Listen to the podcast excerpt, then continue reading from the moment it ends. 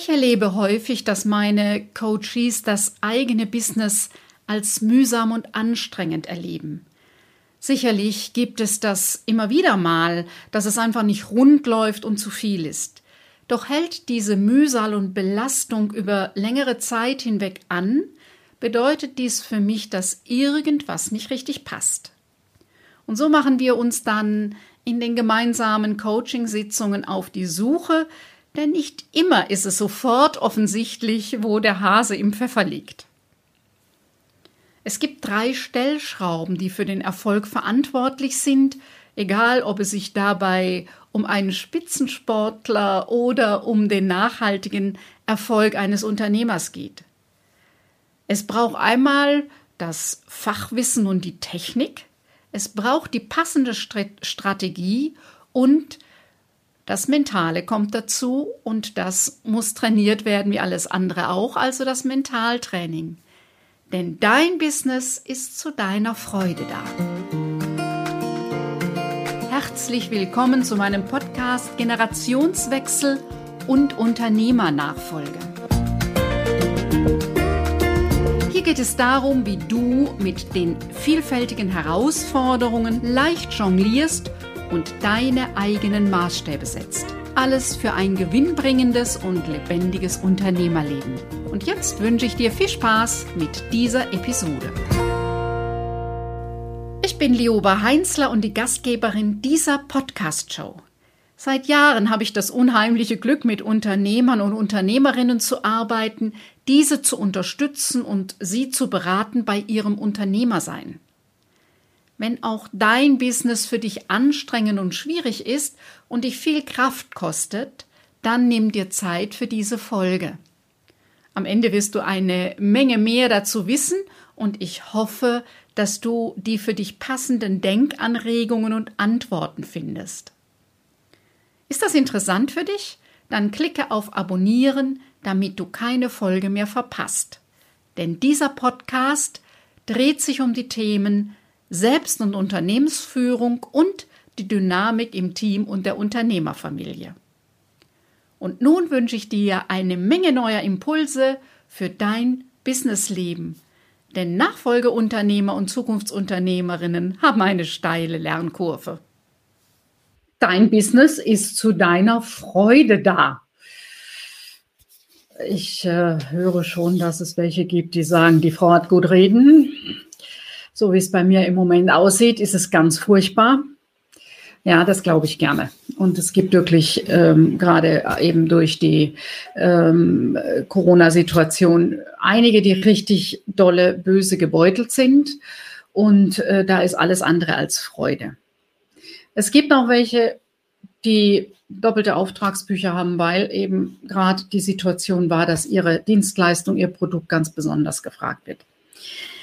Mir geht es mehr um dieses Prinzipielle. Ja, das ist momentan schwierig und auch wenn es für dich schwierig ist, wenn du im Loch sitzt, kannst du keine neuen kreativen Ideen entwickeln. Aber nur mit diesem Herangehen ist wirklich die Möglichkeit, ähm, vielleicht noch zu gucken, wo wo gibt es etwas, was mir weiterhilft? Also in der Panik hast du überhaupt keine, äh, keine Ideen, weil das Gehirn kriegt das nicht hin.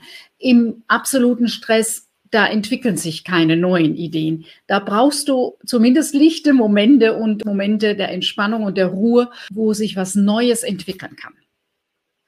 Ja, Dein Business ist zu deiner Freude da. Und wenn es da etwas gibt, dass du schon länger denkst, ach, es ist immer mühsam, es ist immer anstrengend, ich, jeden Morgen neu, dann lass uns da einfach mal gleich nochmal genauer gucken, was brauchst du, dass es anders gehen kann.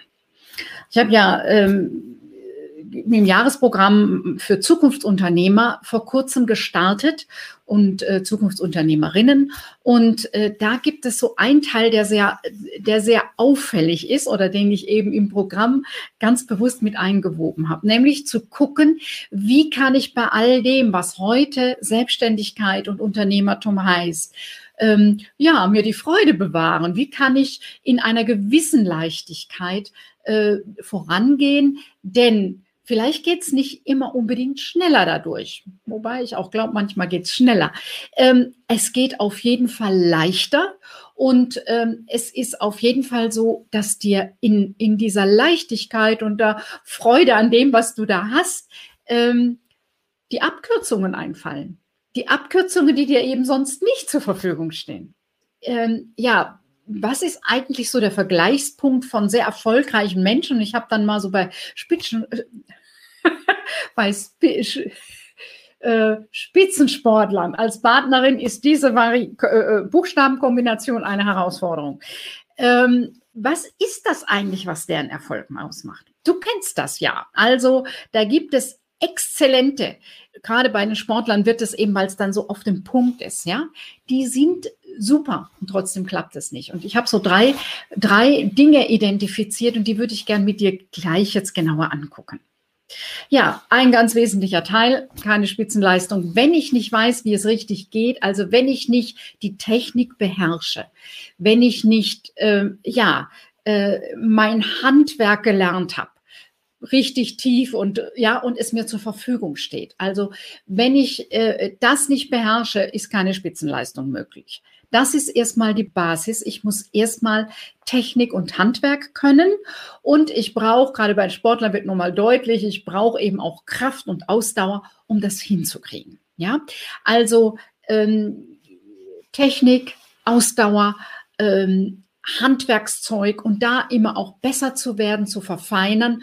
Und was eben bei den Sportlern inzwischen ja ganz deutlich ist, ähm, die haben alle einen Coach, der von außen guckt, damit sie besser werden können.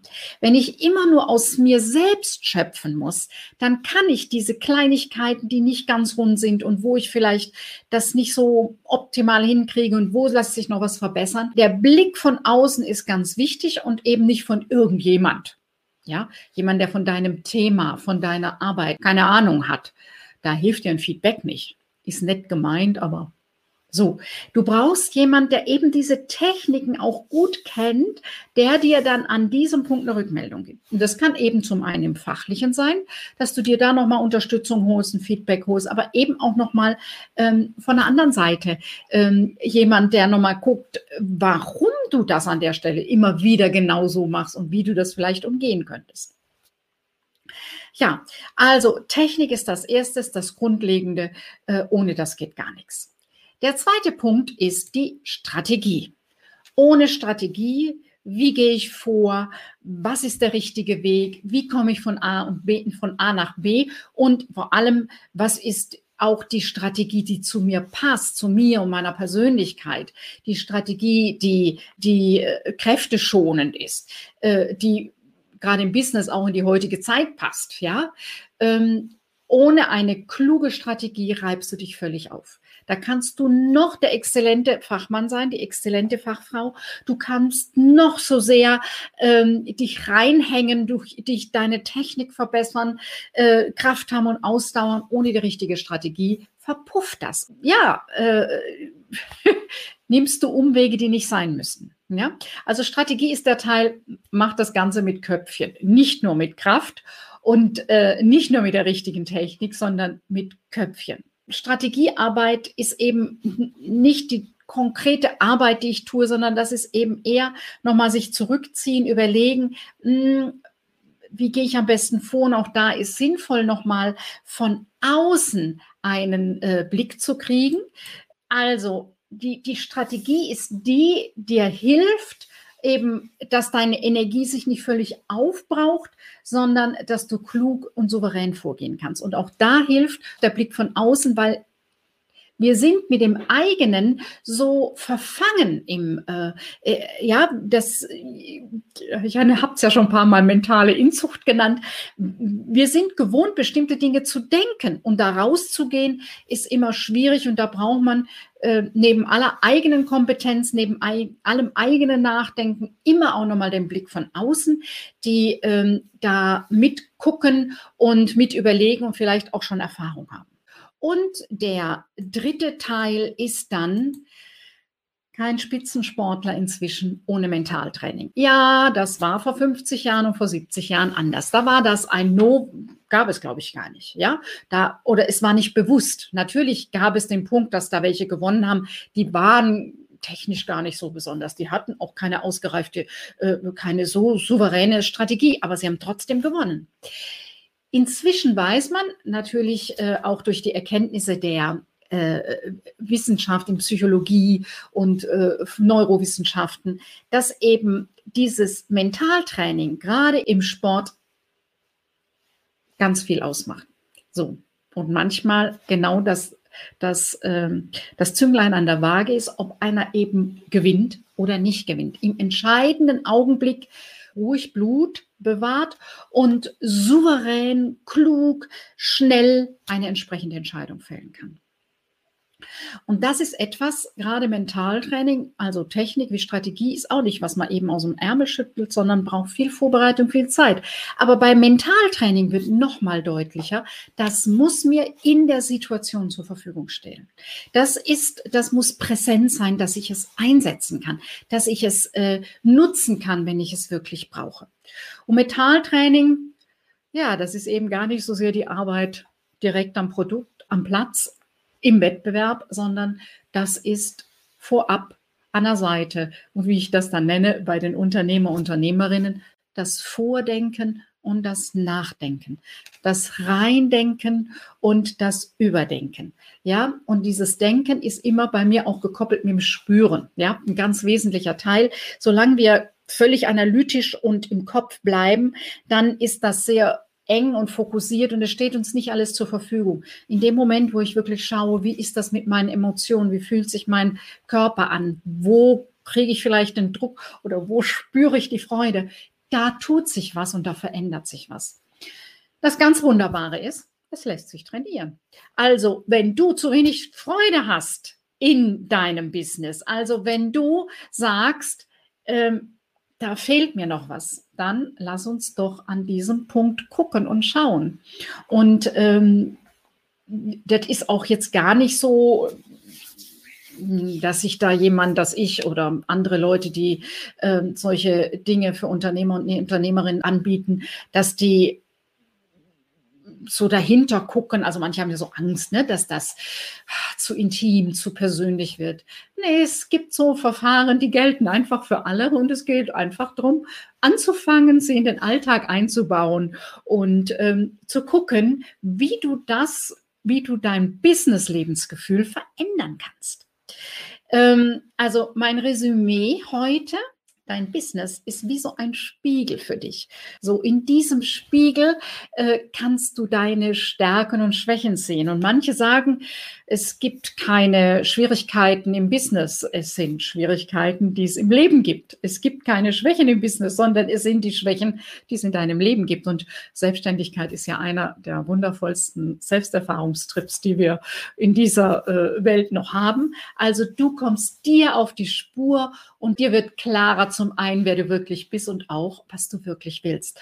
Und an dem Punkt unterstützt dich ein gutes ähm, Mentaltraining, dass du dich weiter entwickelst in die Richtung, denn entwickeln tust dich ja selber täglich. Das ist ja, und dein Unternehmen auch. Die Frage ist ja immer, ob in die Richtung, die dir wichtig ist und die für dich stimmig ist und wie du es gerne haben willst. Ja, dein Business ist äh, zu deiner Freude da. Wenn du denkst, da passt irgendwas noch nicht so richtig bei mir, dann lass uns doch da einfach drüber sprechen. Ja? Melde dich bei mir. Du hast hier, wo du mich auch immer siehst, findest du meine Kontaktdaten und dann schick mir eine E-Mail und wir finden einen Termin und können einfach mal sprechen, wo es bei dir hakt. Du findest Klarheit für deinen nächsten Schritt, wie es weitergeht und dann mit Fokus ja, gucken, dass dein Business immer besser zu dir passt und äh, dass dein Business so ist, dass es dir Freude macht. Schon morgens beim Aufstehen und dass du pünktlich Feierabend machst, um eben die anderen Seiten des Lebens auch zu genießen. Wenn dich dieses Thema angesprochen hat und du wissen willst, wie du es für dich anpassen kannst, dann melde dich bei uns. Den Link zur Vereinbarung eines Fokusgesprächs für mehr Klarheit findest du in den Show Notes. In der nächsten Folge habe ich wieder einen Interviewgast. Ich freue mich, wenn du wieder mit dabei bist.